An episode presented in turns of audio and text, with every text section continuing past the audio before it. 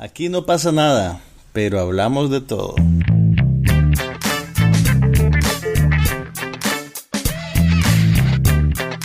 Un podcast sobre cine, TV, tecnología y todo lo demás.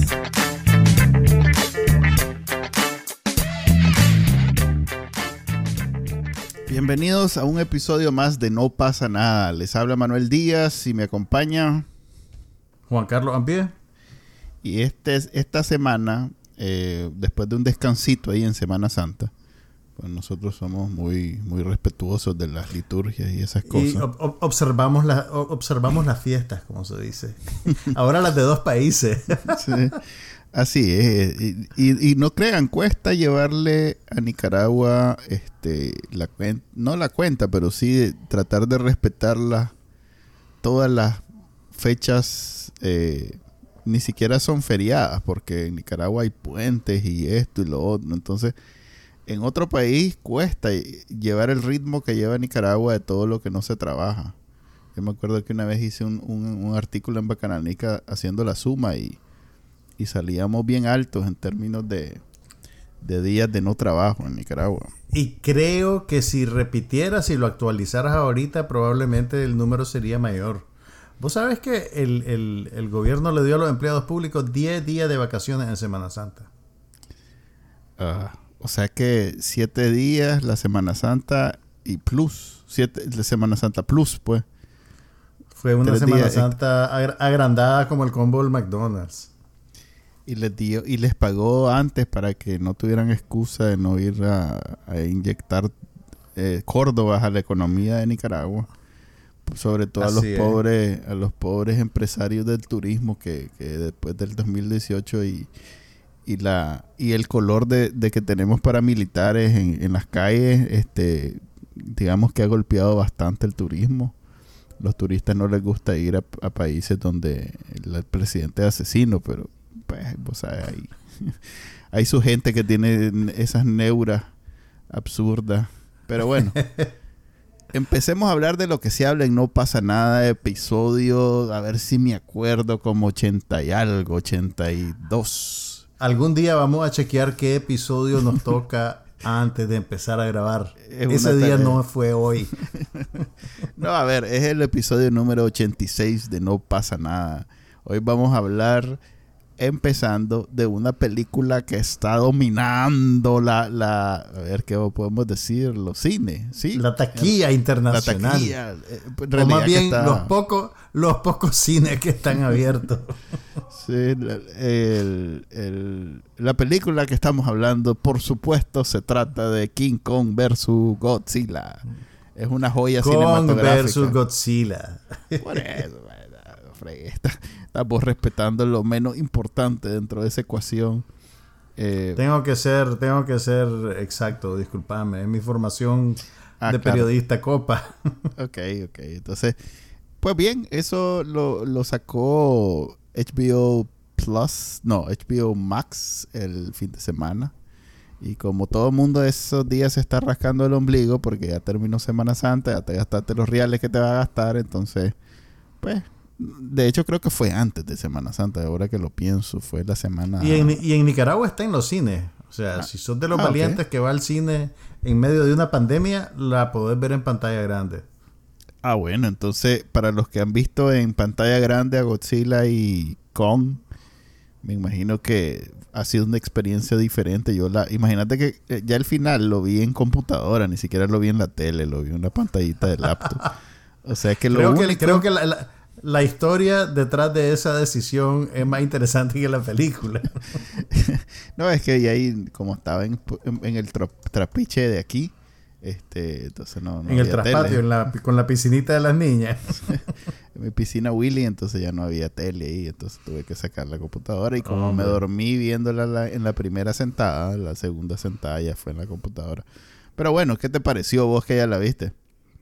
Primero quiero saber cómo hiciste para dormirte, porque aquí voy a sonar como el abuelito, pues, pero eh, creo que es la película más ruidosa que he visto en mi vida.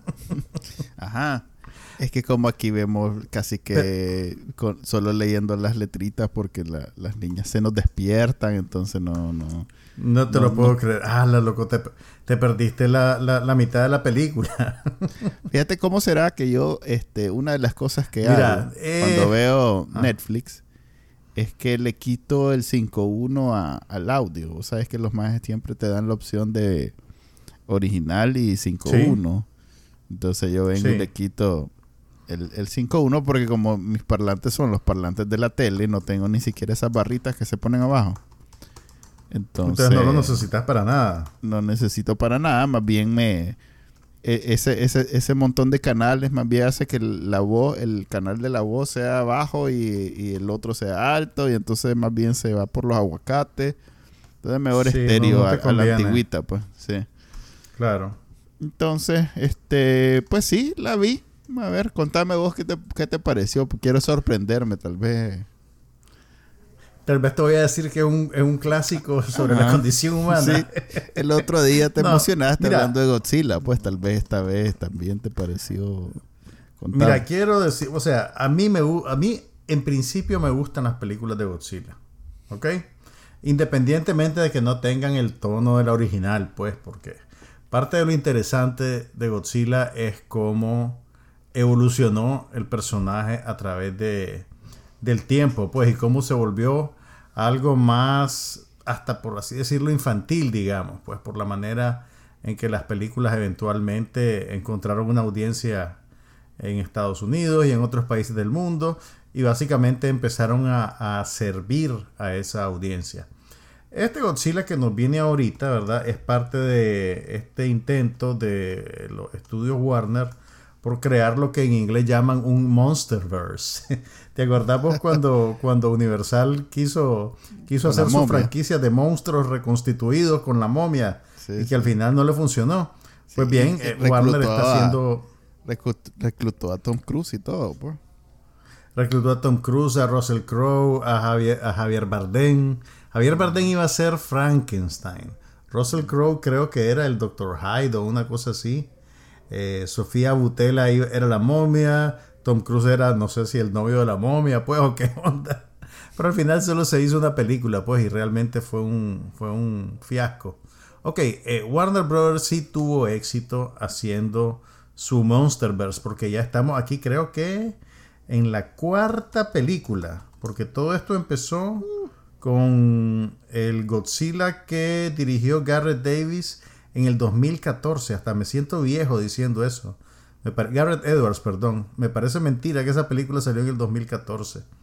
Después hicieron eh, con Skull Island. ¿Te acordás que la fuimos a ver al cinema esa? Esa fue en el 2017.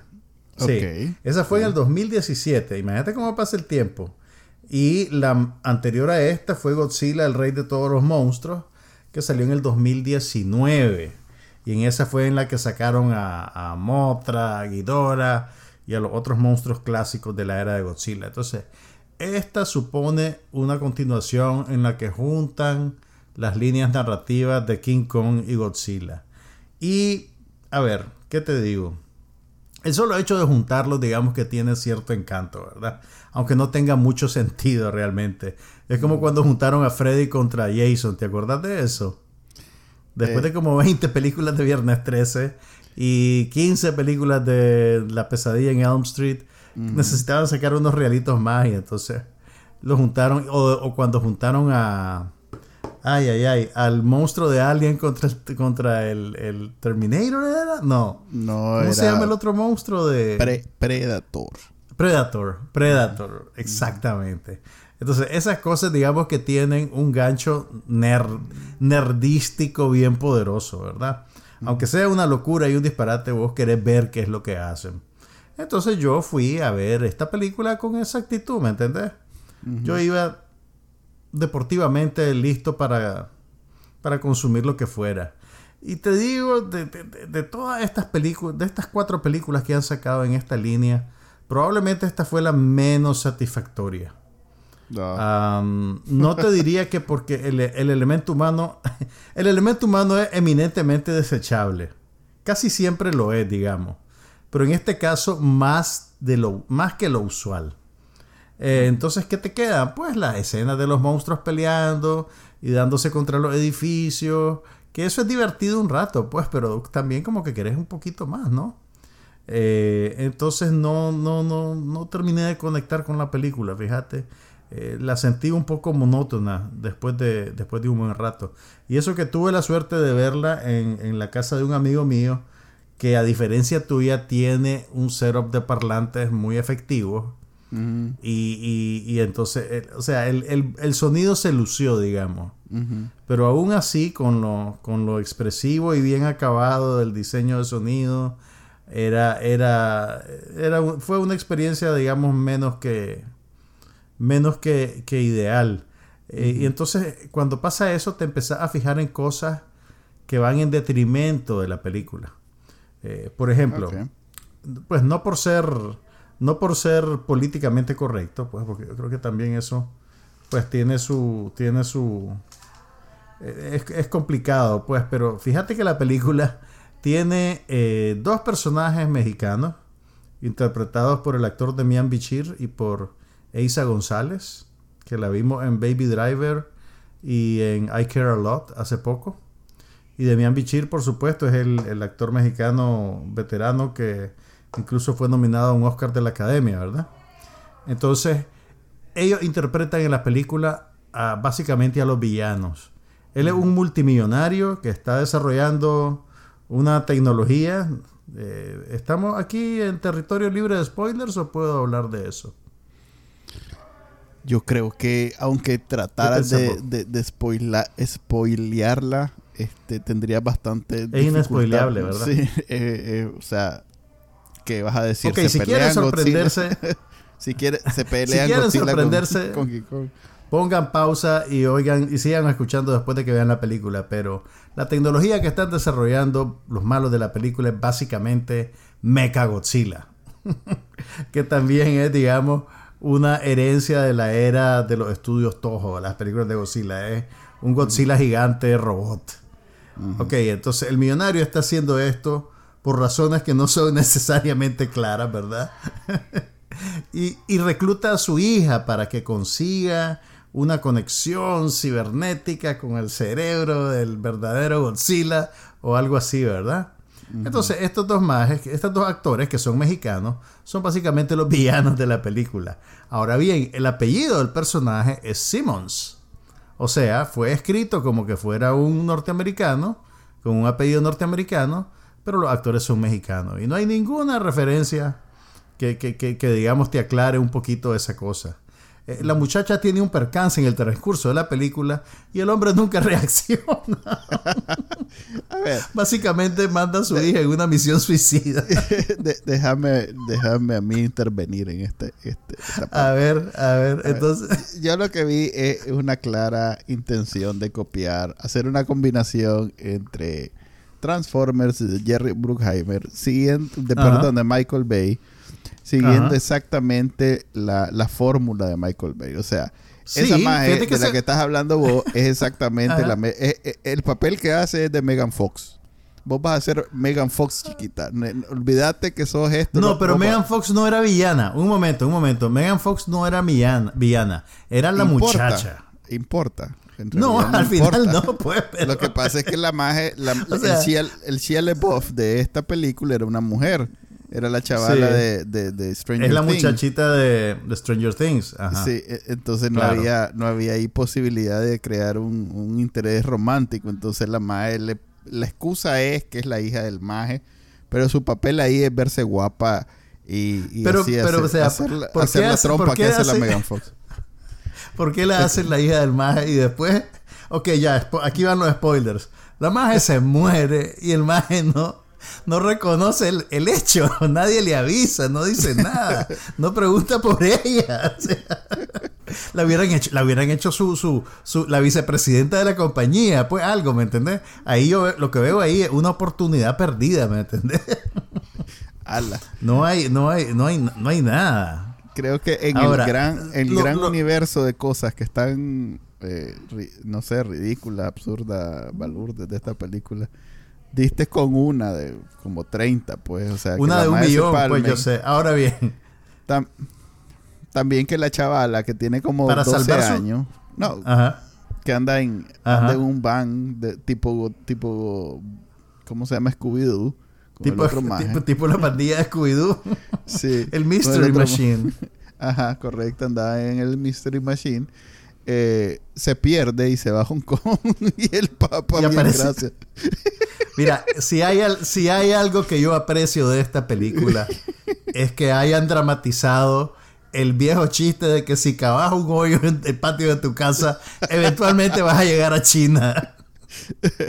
Eso me pareció, o sea, yo, yo eso, eso lo agradezco, o sea, puedo morir tranquilo porque en mi vida vi, vi eso en una película que costó millones de dólares hacerla.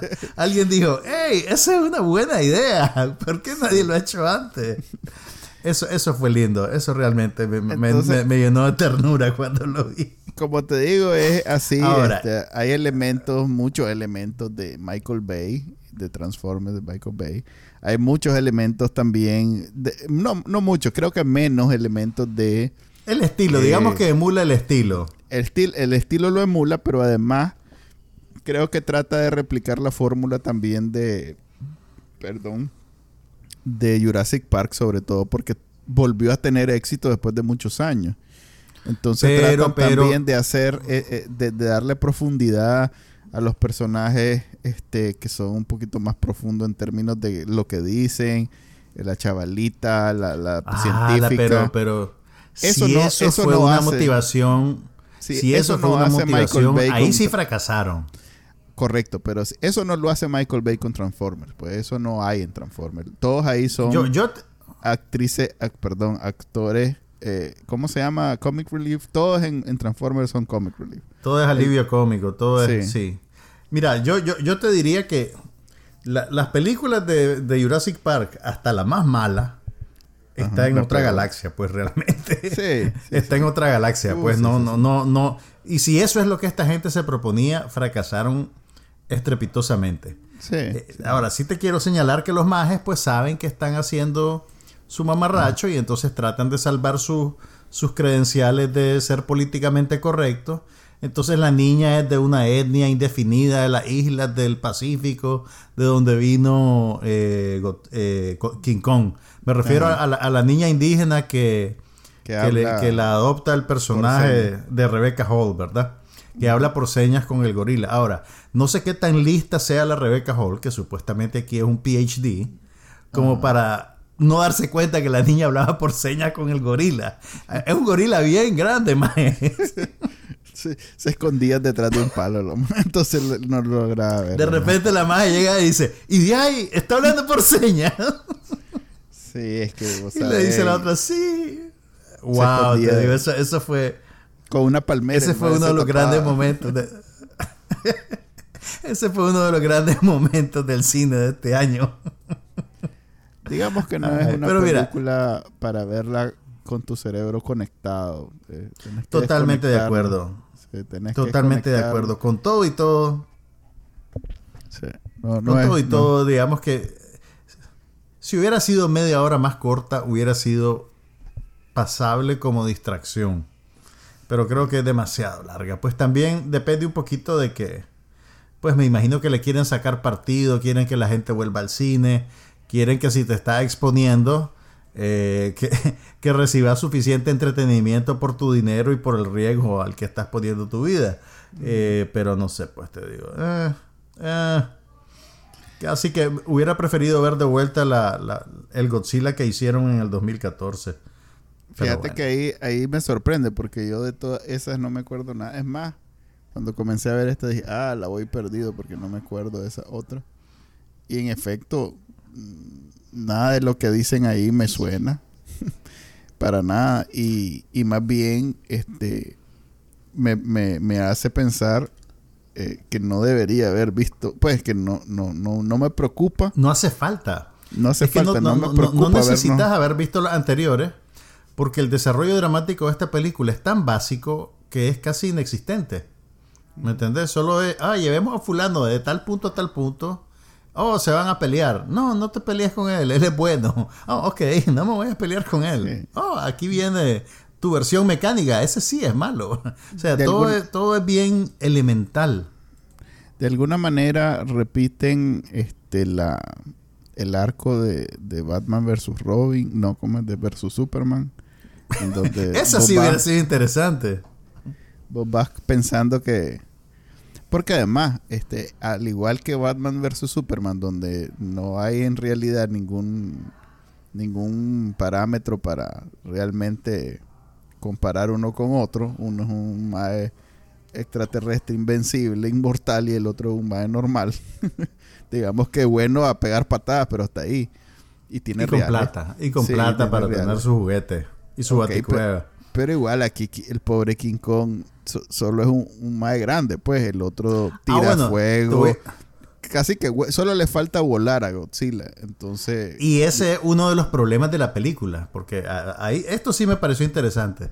Desde el principio, la película está posicionando a King Kong no, me parece mentira que estamos hablando seriamente de esto, pero bueno.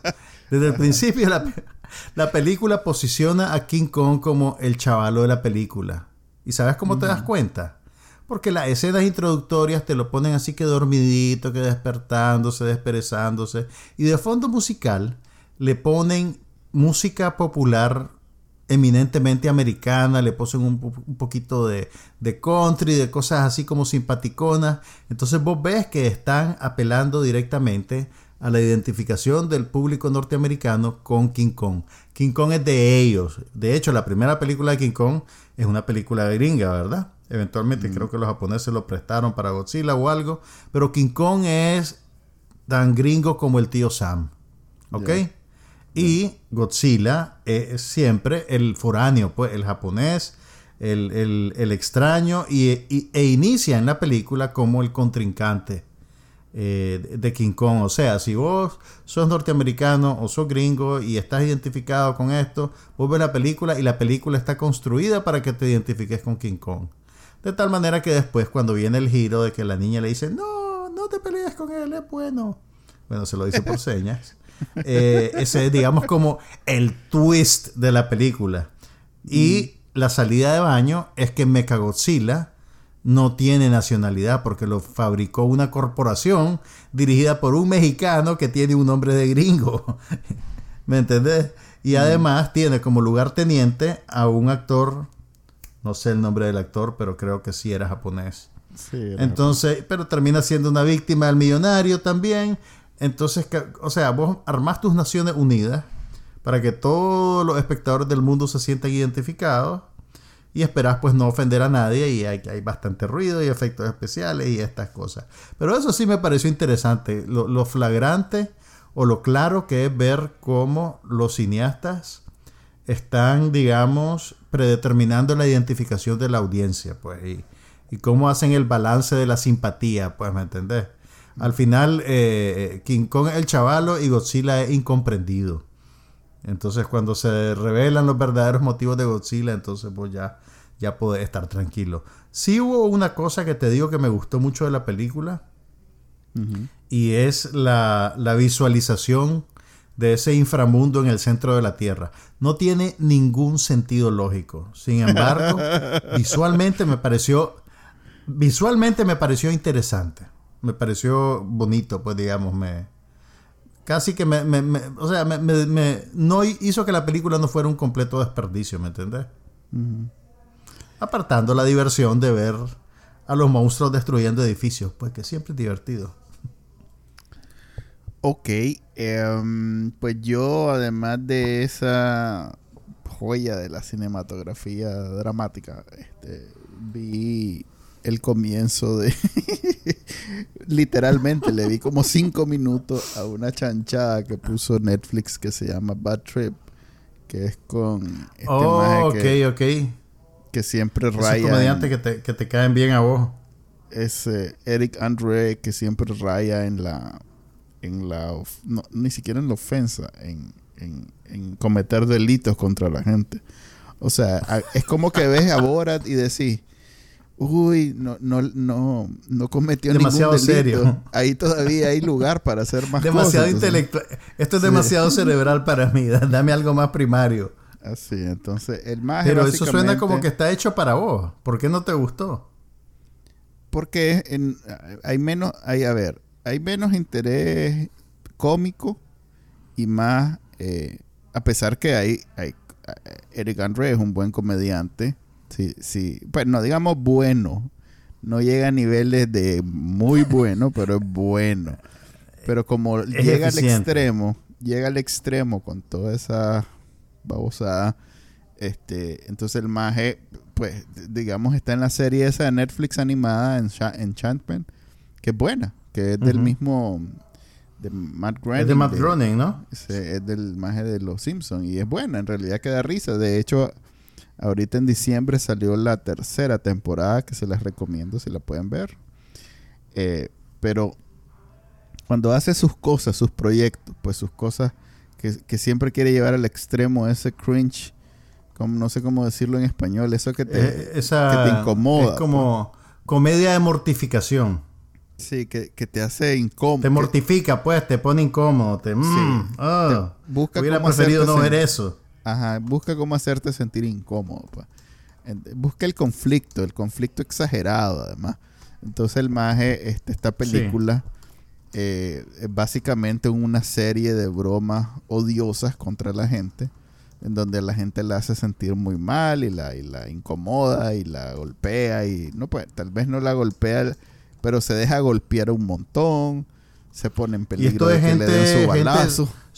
es algo como de cámara escondida, son civiles, es como lo que hace Borat. Así, es algo así.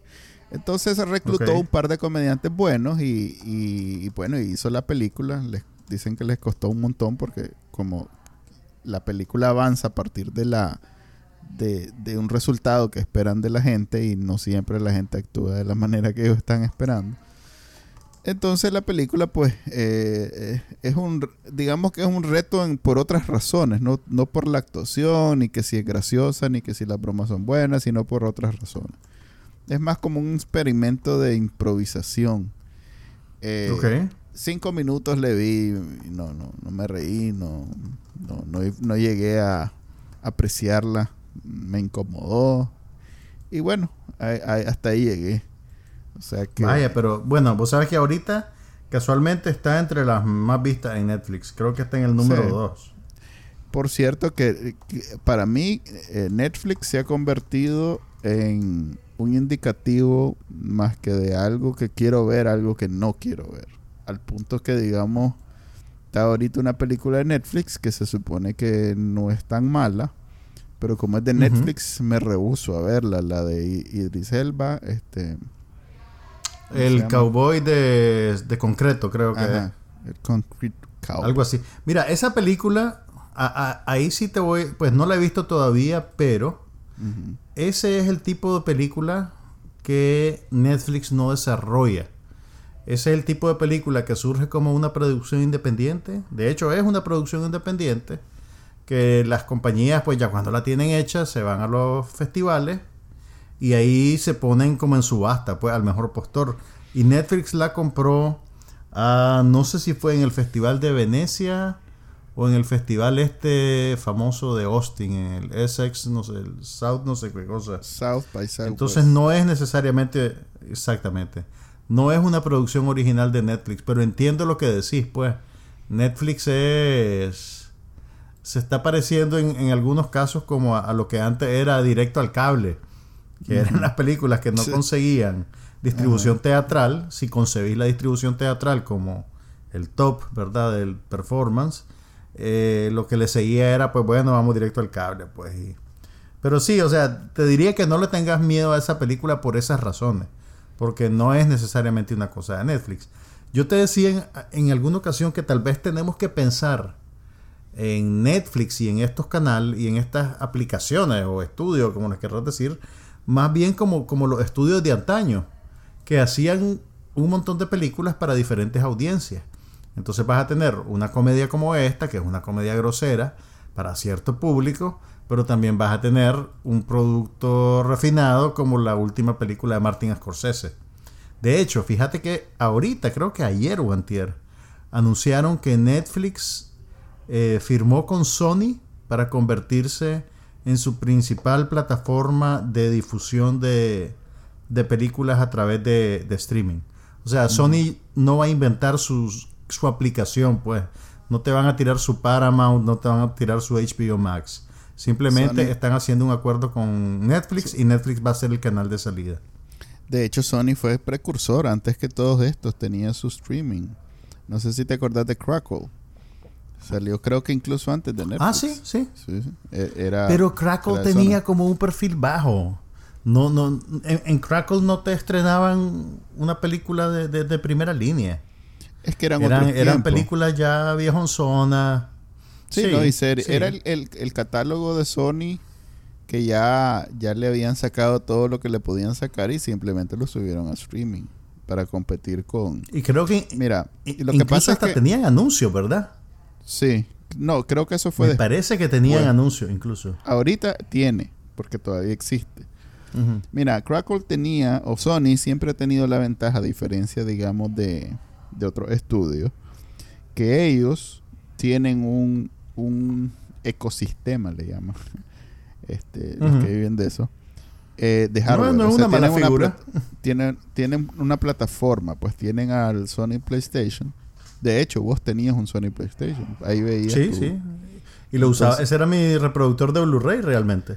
Correcto. Entonces, eh, al tener ellos eso, eh, fueron como los primeros en tener una, un pues una entrada al televisor eh, donde podías meter este eh, un, una especie de plataforma de streaming como Netflix pues entonces Netflix se montó en eso para, para poder tener entonces ellos al saber al tener en la mano la información de cómo Netflix estaba teniendo éxito era lógico que pensaran hombre y ah, pongámonos vivos man, saquemos la nuestra metemos ahí todas las cochinadas que yo siempre pensé que, aunque sea la, lo que sale en el. ¿Te acuerdas aquel canal de Sony del cable? Que era muy bueno en Sí, sí.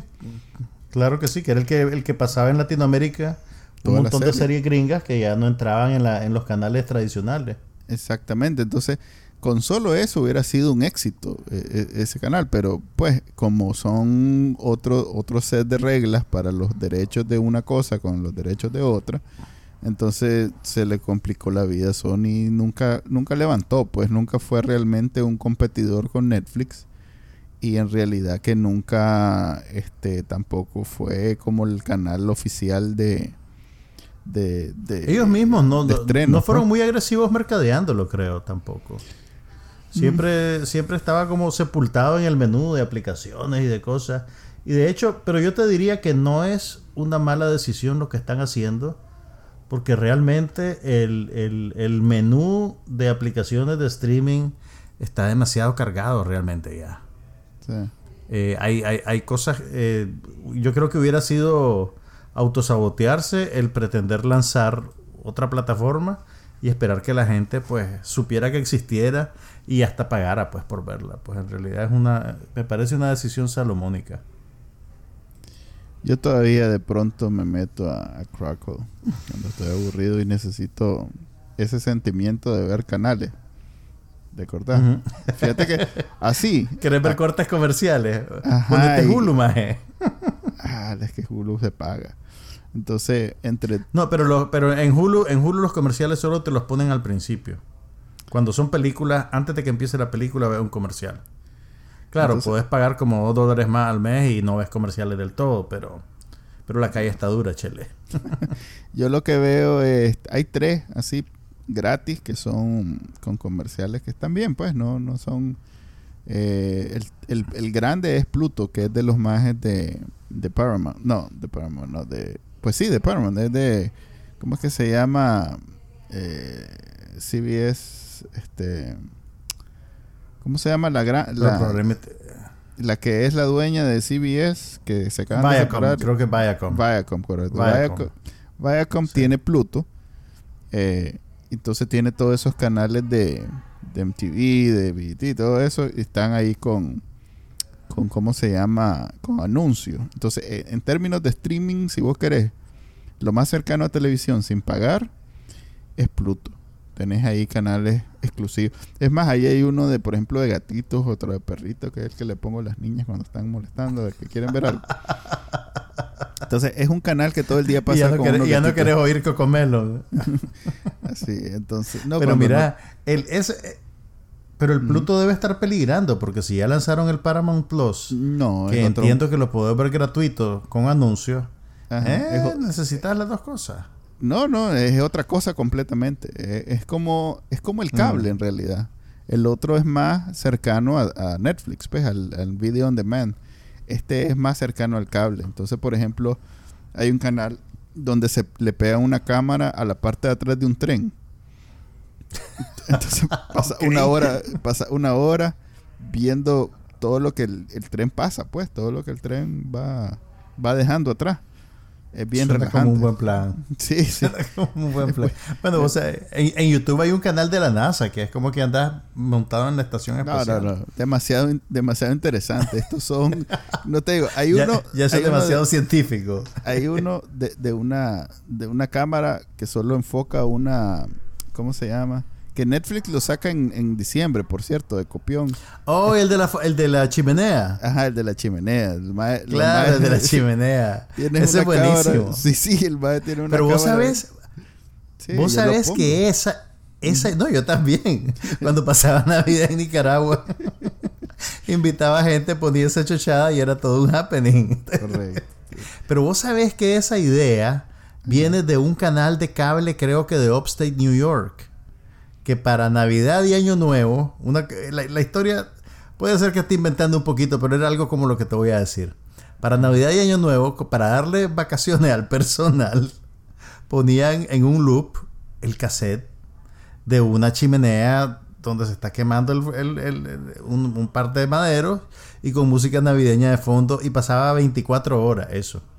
Entonces esto es antes de que existiera el streaming, antes del internet, antes de todo. Entonces la gente que vivía ahí, esa era pues como digamos una de, las tradiciones navideñas, pues. Me imagino que tenían su chimenea de verdad y también ponían la chimenea de la tele. Entonces estos majes están construyendo sobre eso, pero, pero es interesante. Entonces están e, e, ese, el Pluto, que es como el más, el más pues el que tiene más cosas. Después hay un canal solo de 007, por cierto. Es más, este canal es en español. Tiene buenas cosas. Vaya. Eh, luego está el IMDb TV, que es de Amazon. Oh, sí, sí, eso sí lo he visto. Lo he visto y he visto programas de cocina ahí, de hecho. Pero también tienen algunas películas. Sí, sí, series también. Pero mira, ese, este, este, este es el problema. Bueno, no es un problema, pero digamos que es como la característica de este nuevo orden de, consumo televisivo. Y es que hay tantas opciones y están todas tan esparcidas que cada quien se va a terminar metiendo en cislita. Y lo más difícil es eh, encontrar cosas que se conviertan como un discurso común, encontrar eventos que te terminen uniendo. Y también em, te obliga a seguirle la pista a cosas en un nivel de detalle que antes no, no, lo necesitabas. Por ejemplo, ahora tenés que saber que eh, toda la franquicia de Star Trek la produce Paramount y que si hay algo nuevo de Star Trek lo vas a tener que ir a ver a Paramount Plus. Eh, si hay algo nuevo de Marvel lo tenés que ir a ver a Disney Plus. Si hay algo nuevo de no sé qué lo tenés que ir a ver allá. Y, suena como mucho trabajo, te digo honestamente. Tal vez porque yo crecí en la época de, dos canales de televisión, pero, pero no, no, te parece a vos que es mucho trabajo a veces seguirle la pista a todo. Ayer descubrí que eh, NBC tiene cinco años de hacer una serie nueva de MacGyver y ya la van a cancelar. ¿Vos sabías que ah. había una versión nueva de MacGyver? sí, sí, sabía. Es más, yo pensé que ya ¿Ah, ¿Vos sabías? Bueno, yo pensé que ya la habían cancelado. ¿Que ya la habían cancelado?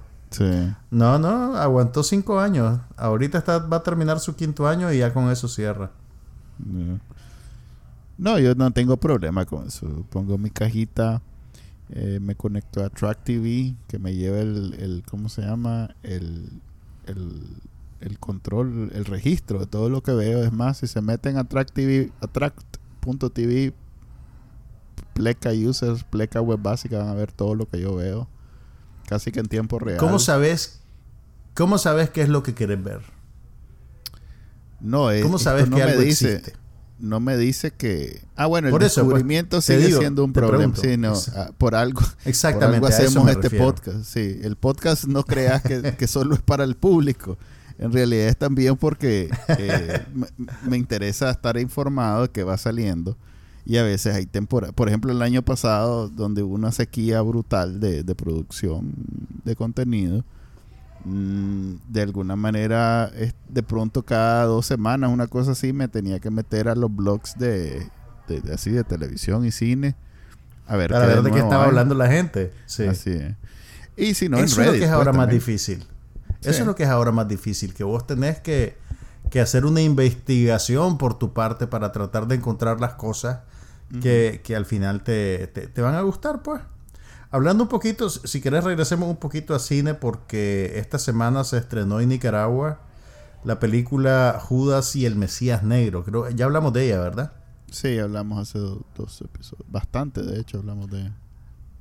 Sí, bueno, desde que hablamos de ella hasta ahora la película eh, alcanzó seis nominaciones al Oscar. Está nominada a Mejor Película.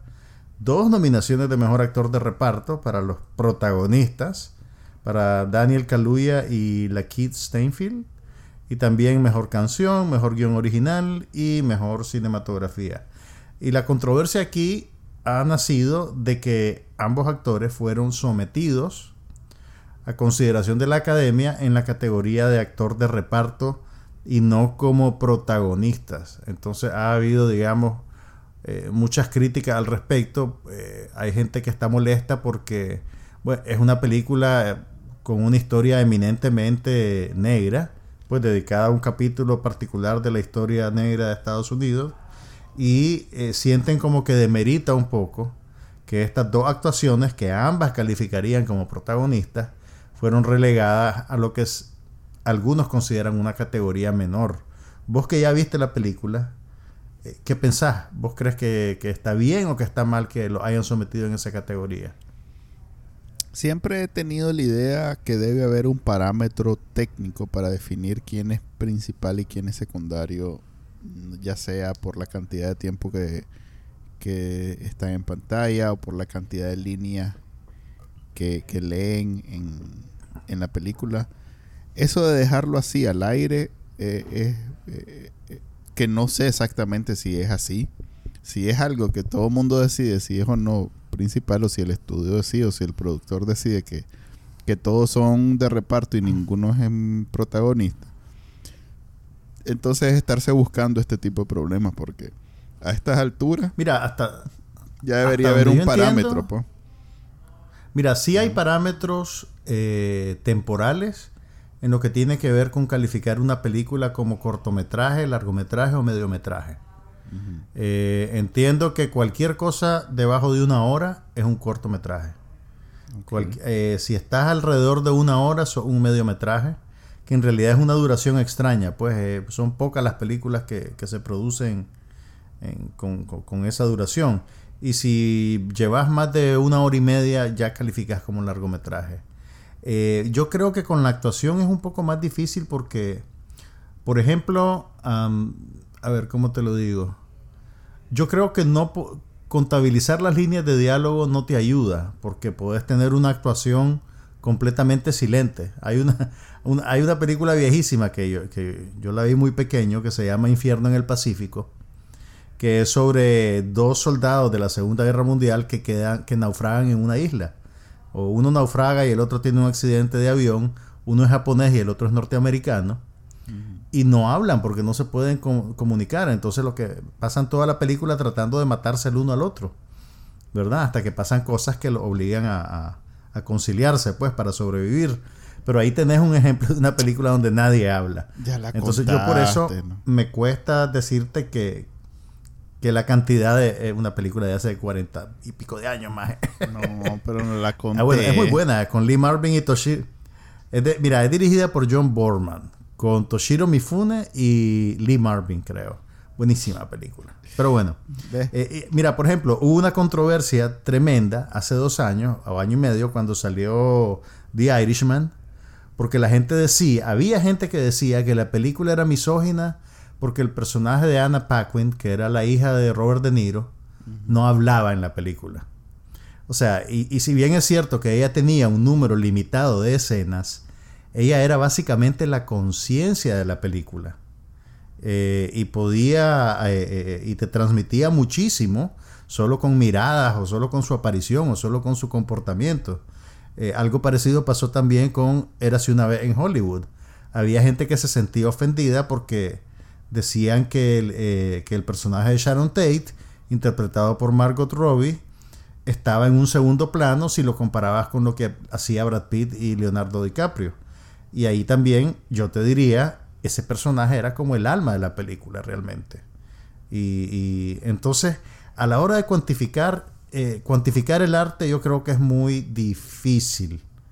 Eh, dicho esto, lo que, hace, lo que hacen los estudios básicamente es aplicar esas etiquetas estratégicamente tratando de, de, primero de conseguir la nominación, porque la nominación le ayuda a comercializar la película. Yo no creo que esta película se hubiera distribuido en Latinoamérica o hubiera llegado a Nicaragua si no hubiera conseguido tantas nominaciones al Oscar, ¿verdad?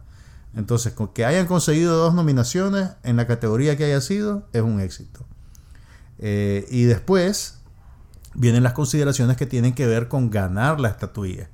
En algún momento probablemente vieron quiénes eran los que estaban posicionados para conseguir nominación de mejor actor y dijeron, ah, mira, ahí está Anthony Hopkins haciendo el papel de un señor con Alzheimer.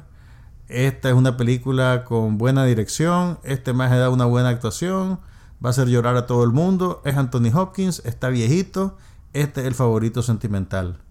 Si queremos estatuilla, apartemos a este maje, a nuestro actor, que es buenísimo y da un tronco de actuación, pero no va a poder competir contra el viejito blanco vulnerable. Así que, brother, vas para actor de reparto.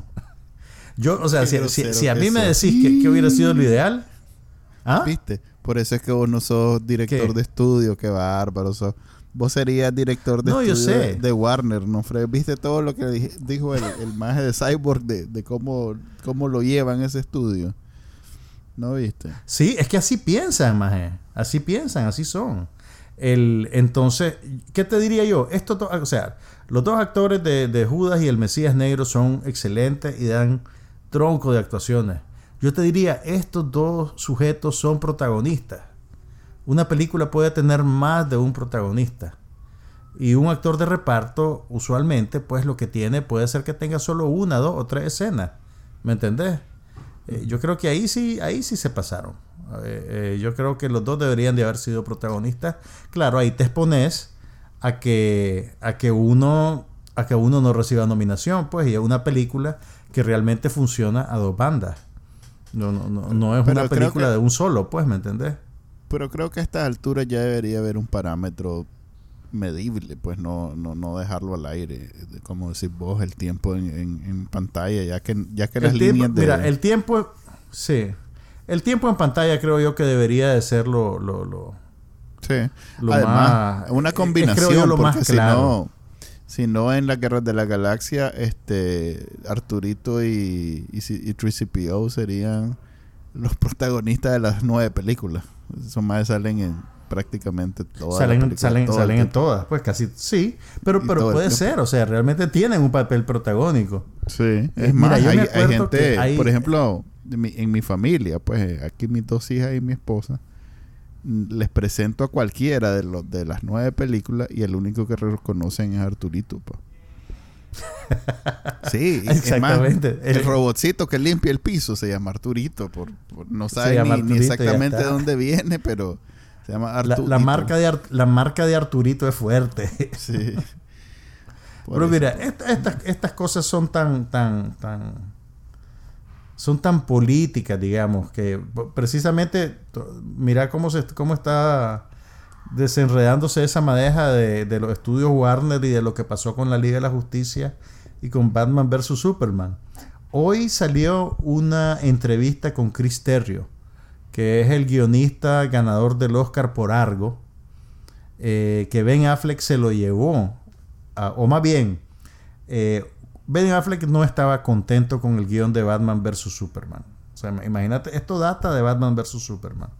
Y el estudio, para contentarlo, contrató a Chris Terrio, porque de, seguro lo, que pensaron fue, ve, este Chris Terrio es un buen guionista, se ganó un Oscar por algo, Ben Affleck le, le debe caer bien a Ben Affleck, y lo contrataron para que reescribiera el guion. Al, al final, a Batman vs. Superman, según lo que está diciendo Chris Terrio ahora, le cortaron media hora de, de, escenas que tenían que ver con, con, la motivación de los personajes, con establecer las bases dramáticas del clímax de la película. Y lo que él dice es que la película era tan insatisfactoria porque el estudio le había extirpado todas las cosas que justificaban lo que iba a ver después. Eh, y algo parecido le sucedió con la Liga de la Justicia, porque él terminó trabajando también con Zack Snyder. Entonces, a propósito de toda esta controversia del, actor de Cyborg y eso, finalmente el hombre este eh, se decidió a hablar, pues. y, y, lo que está diciendo, pues, es que Batman vs. Superman tuvo una situación similar también. Aparentemente, el corte original de ellos, con esos 30 minutos extra, eh, sí fue editado en Blu-ray.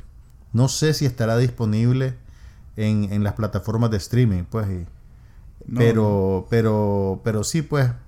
Casi, casi todo lo que ves, pues, está en mayor o menor medida administrado o microadministrado por, por los estudios.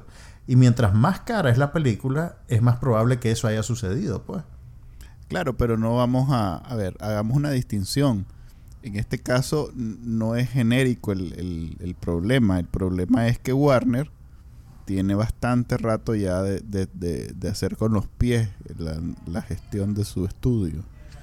Por, algo, por, por, ese, por ese afán de, tratar de, de, a ver, eh, recrear, no, recrear el éxito que tiene Marvel. Ellos, de alguna manera, tienen una propiedad mucho más valiosa, por lo menos hace 10 años, era mucho más valiosa el, catálogo de DC Comics que el de Marvel. Y aún así. Pero, mira. Y tenían exclusividad sobre todo el catálogo. O sea, a diferencia de Marvel, que, por estar en las Malvinas tuvo que vender a, Fox una parte y a Sony otra parte, y ellos se quedaron produciendo, o es produciendo, produciendo a, ¿cómo se llama? El, el vampiro que camina. el Daywalker. este, el que camina en el día, pues, ¿cómo es que se llama? Eh, Blade. Blade. Sí, ese era, eso era, eso era lo único que podían producir los más, Blade. ese es original de, ellos, pues, esa es la, que lograban con. Pero mira, el, bueno, tomando nota de algo, los, los ejecutivos que, que, que complicaron Batman vs Superman y la Liga de la Justicia ya no están en Warner. Sí, los corrieron. es más, ni siquiera sé si son los mismos de una película a otra. Pero ahorita el problema de Warner no solo tiene que ver con no saber administrar una propiedad intelectual que tengan, pues, o, una franquicia, o, en no encontrar la fórmula que Marvel sí supo encontrar. Tiene, tiene una dimensión política también, porque tienen eh, en, en, ese proceso de tratar de hacer un producto económicamente viable, eh, digamos que tomaron varias decisiones eminentemente racistas y, que ahora se convierten para ellos en un problema de imagen, en un problema de relaciones públicas y, es algo por lo que probablemente tendrán que responder de alguna manera. O tal vez la respuesta es lo que ya hicieron, pues que fue estrenar el corte original de la película. Pero, a ver, si bien eh, el, el, muchacho, el, señor de, de, Cyborg, no me acuerdo su nombre ahorita. Vamos a buscar el nombre del actor para, para, para ser serio. Ajá, pues dijo cosas, sí, en efecto, que tienen que ver con el, el asunto de la, del racismo. La verdad es que más allá del racismo lo que hay es, una, a ver, un desentimiento, no, que no entienden cómo funciona. Ray Fisher se llama el actor. Ok, Ray, Fisher. correcto. Que no, eh, y fue un artículo de una Masters, se llama la, periodista que del Hollywood Reporter. Que, Kim, Kim Masters. Sí, que, lo, que, la trataron de, callar, por cierto. En fin, lo que pasa es, más allá de, de, que sí hay elementos de racismo en pero fueron hasta cierto punto, este, esa ignorancia más que intención, o sea, no es que sean nazis los más, es que son ignorantes. No, no, no, yo, yo y el afán de, de, competir y de ganar y de, ser el nuevo Marvel lo ciega completamente. Y, teniendo la ventaja del catálogo de DC Comics, teniendo a personajes como Batman y Superman y teniendo, eh, bueno, Warner es un, es un estudio que hasta hace poco era considerado de los más, de los que daba más libertades, este, artísticas a su, a su gente. Pues por algo ahí es donde trabaja. ¿Cómo es que se llama el de el de Tenet? Que, no, pues también, oh, correcto. Ahí es eh, donde está Christopher Nolan, Clint Eastwood también. Ajá, correcto. Chris Nolan, o sea, estos directores que requieren de, de libertad a diferencia de, de, estudios donde son mucho más. Pero no, por, por mucho tiempo ya, este estudio eh, y, en este caso de, las películas de DC Comics es evidente que, lo, que lo manejan como que, que manejas una, no sé, una, una, ¿cómo se llama? Donde, donde se, una dry cleaning, pues, o sea, eh, hace de cuenta que... Una línea de ensamblaje, pues. Sí, hace de cuenta que estás, es una fábrica, pues. Entonces los majes con las patas han, hecho prácticamente... Mira, yo, yo te diría que es una coincidencia de cosas. Pues el, asunto racial es, básicamente racismo estructural. El mm. racismo que, padece la sociedad se replica en todas las estructuras que la sociedad construye. Pues, y una de esas estructuras es un, estudio de cine, pues, que hace películas, ¿verdad? Eh, y, ese es un problema real. el, el y más bien yo te diría, Marvel es una línea de ensamblaje, pero tienen bien definida su fórmula. Y tuvieron suerte. O sea, tuvieron suerte. Lo que te quiero decir. No, no, y no lo digo, no lo digo, no lo digo negativamente, ¿me entendés? No, o sea, Marvel logró definir su, tal, tal vez no, no, debería decir fórmula. Marvel encontró su estilo y construyó un nicho que se convirtió en algo fabulosamente exitoso. ¿Verdad? Y creo que el eh, secreto más allá de, la producción y de la dirección y de los actores y todo lo demás, el secreto en el fondo de, Marvel es saber el respeto y saber cuidar la propiedad intelectual que tienen en sus manos. A e, es por eso que cuando le compraron a George Lucas, me imagino que George Lucas dijo, estos más respetan. Pues no, no es como, no es el Disney de hace 20 años que van a, pues sí, van a seguir haciendo los juguetitos y los van a hacer eh, este, y eso no es malo, si George, pues Lucas fue el que inventó eso. Correcto, pues, pero... Lucas fue el que inventó las licencias de juguetes y esas cosas. Pero el respeto, o sea, los errores que comete Marvel y Disney, pues que es la, madre, eh, son más, eh, digamos que son bien intencionados. O sea, las, las tres nuevas películas de, de, Star Wars, que hay gente que no les gusta, yo no siento que haya sido malintencionado las por lo menos la última, las tres son las que más me gustan. La, última, la última fue bien problemática, te digo. Y, ok, pero yo, creo que, ahí sí, ahí sí no supieron, a ver, ahí se dejaron llevar por, por los troles que, que le cayeron en su pilotera a, la película de, Ryan Johnson. Pues, pero, pero bueno, seguí, tu línea, pues, perdón, dale. Lo que quiero decir es que los majes eh, tienen mucho respeto y mucho cariño por la propiedad intelectual y a pesar de que hay directores pues que brincan de, una, de un estudio al otro y que hacen películas y se van y no sé qué, como ese Joss Whedon. Eh, en el fondo, el, ejecutivo, el, el fin, el, ¿cómo es que se llama? El apellido Kevin Feige. Kevin Feige. Kevin. Eh, el maje le tiene mucho cariño y mucho respeto a todo lo que tiene que ver con Marvel. Y, y, y, creo que los fans y a gente, yo, yo no soy fan de, de Marvel, pero sé apreciar que los majes eh, hacen películas que vos querés ver la siguiente y la siguiente y la siguiente, porque siempre hay esa continuidad eh, como episódica, pues como que estás viendo un programa de televisión con todo ese todo ese nivel de detalle, pues que es el mismo actor, la misma línea, la misma historia, se va desarrollando, todo está conectado. Eh, todo eso a mí me parece valioso y es algo que, que, DC Comics no lo hace. Y hablando de racismo, fíjate que me salto, porque ya llevamos una hora. Los dos últimos episodios, los dos últimos episodios de Winter Soldier y Falcon, que es la nueva serie de Marvel, eh, tocan el tema muy sutilmente, pero, pero en, dentro de la trama principal del racismo en Estados Unidos. Te, te lo recomiendo. Bueno, yo sé que uno lo va a ver, pero más allá de las, más allá de las escenas de acción que son excelentes, que son un nivel que no he visto antes en televisión, incluso te acuerdas cuando veíamos las de Marvel en Netflix, que siempre eran eh, muy buenas las escenas de acción. Creo que este es un nivel todavía más alto. Y que yo dejé, yo dejé de ver las series de, de DC en el W, sí, ¿cómo es que se llama esa cadena? Valur CW. el CW, el, el, que es de CBS y de Warner, es una combinación. Esa, eh, ahí dejé de ver esas series porque la producción era cada vez más mala, más mala, peor, pues, peor y peor y peor. Aquí es lo contrario. Y los dos últimos capítulos le han metido bastante carne a la trama. Eh, está sucediendo sí, con mucha diferencia, pues, guardando las grandes diferencias. Algo parecido que con, que con Wanda, pues, que empieza de una manera, pero en el se va desarrollando una historia que vos no te esperás y que, y que, y que la apreciás porque vos llegás por las escenas de acción, pero de pronto te ves interesado por la trama y la, historia y la condición humana y todo eso. wow, mira, si, si lograron que vos te interesaras en la condición humana, loco, yo creo que pues. No, estoy jodiendo. Hay que, darle el beneficio de la duda. no, estoy jodiendo. Bueno, se nos comió todo el tiempo el. Ajá.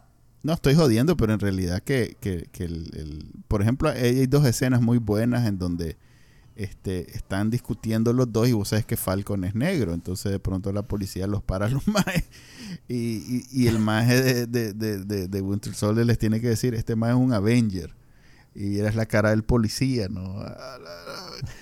Como que, ah, hoy me pegan, hoy me pegan, entonces... Y ahí, por ejemplo, el parte de la, del, todavía no, no he visto más allá, eh, supongo que es un spoiler esto, pero acabamos de descubrir que a la par del Capitán América había un super soldado negro que también había tomado el suero. Entonces habían dos, tres pues con el Winter Soldier habían tres en el mundo. Entonces, y el negro nunca nadie supo de él porque era negro. Entonces, eh, básicamente era el, el maje que, que lo ocupaban para, para las cosas menos glamorosas y también para sacarle, hacer experimentos con él, pues para ver hasta dónde aguantaba Capitán América, ocupaban al otro más. Eh, está interesante. Si alguna vez, pues, quieres ver. Bueno, si se te hablan del si se me hablan del corazón y me das tu password de Disney Plus, tal ah, vez. Es cierto, si no, es que no tenés eso. Sí, hombre, ahí te la paso. Eso es ya como por principio, más. ¿Y vos con cuánta gente compartís Netflix? Hagamos negocio. Porque yo quiero cancelar Netflix. Fíjate que estoy ofendido. El otro día vi una un reboot disimulado de Dinani. Vi el anuncio. Eh, es una más de Nani, de, la, de la... Oh, ah, vos sabes que pusieron los capítulos de, de Nani en en HBO Max y ahora todo el mundo en Twitter adora a The Nanny. Era relleno en mis tiempos eso, hmm. pero, pero ahora es un, es un, es un objeto de culto. Eh, los más hicieron una cosa generacional. Un reboot con, con Dinani es, es una cantante de, de, de, country. Entonces, eh, en vez de ser en, en Nueva York, es en un rancho de, de Ohio, una cosa así. Entonces, el, millonario en realidad es un mae con vacas y eh, eh, a mí me ofendió al nivel que dije no no vuelvo a pagar Netflix Esta, ¿por qué maje pero por, qué ves eso? no solo vi el, el trailer ni siquiera la vi solo era evidente que era un reboot de, de Dinani con, con esas características pues como para quitarle lo étnico quitarle lo, lo neoyorquino y hacerla más, más eh, segura para el Heartland. Ajá, correcto. Que te sintieras bien. Se nos comió todo el tiempo DC Comics, así que hasta la próxima te cuento, te voy a contar de ¿Qué? ¿Vamos a seguir ahorita? no, no, pero no, no fue hablando de DC Comics que, que pasamos. Bueno, sí, pero ayudó, pero ayudó. De todas maneras, pues para la próxima semana eh, le adelanto que te voy a platicar de una serie excelente que está disponible en HBO Max que se llama It's a Sin. Ah, El, título te puedes te puede sonar familiar porque era una canción de los Pet Shop Boys en los 80. He Y lo- la serie no tiene que ver con los Pet Shop Boys, pero tiene que ver con el, un grupo de amigos en la Inglaterra de los 80 ante el ascenso del SIDA, de la epidemia del SIDA. Es una serie bien interesante, entonces ahí, ahí te cuento la próxima semana. He visto los trailers, no, no. La vi muy así, mucho drama. Mucho de la condición humana, pero, pero, Sí. va- pero vale la pena, pues ahí, ahí, ahí te, te cuento con más detalle después. Bueno, se despide de ustedes entonces Juan Carlos Ampie. Y Manuel Díaz y nos vemos la próxima semana en otro episodio más de No pasa nada. Saludos.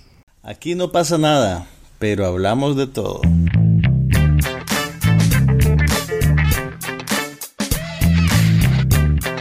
Un podcast sobre cine, TV, tecnología y todo lo demás.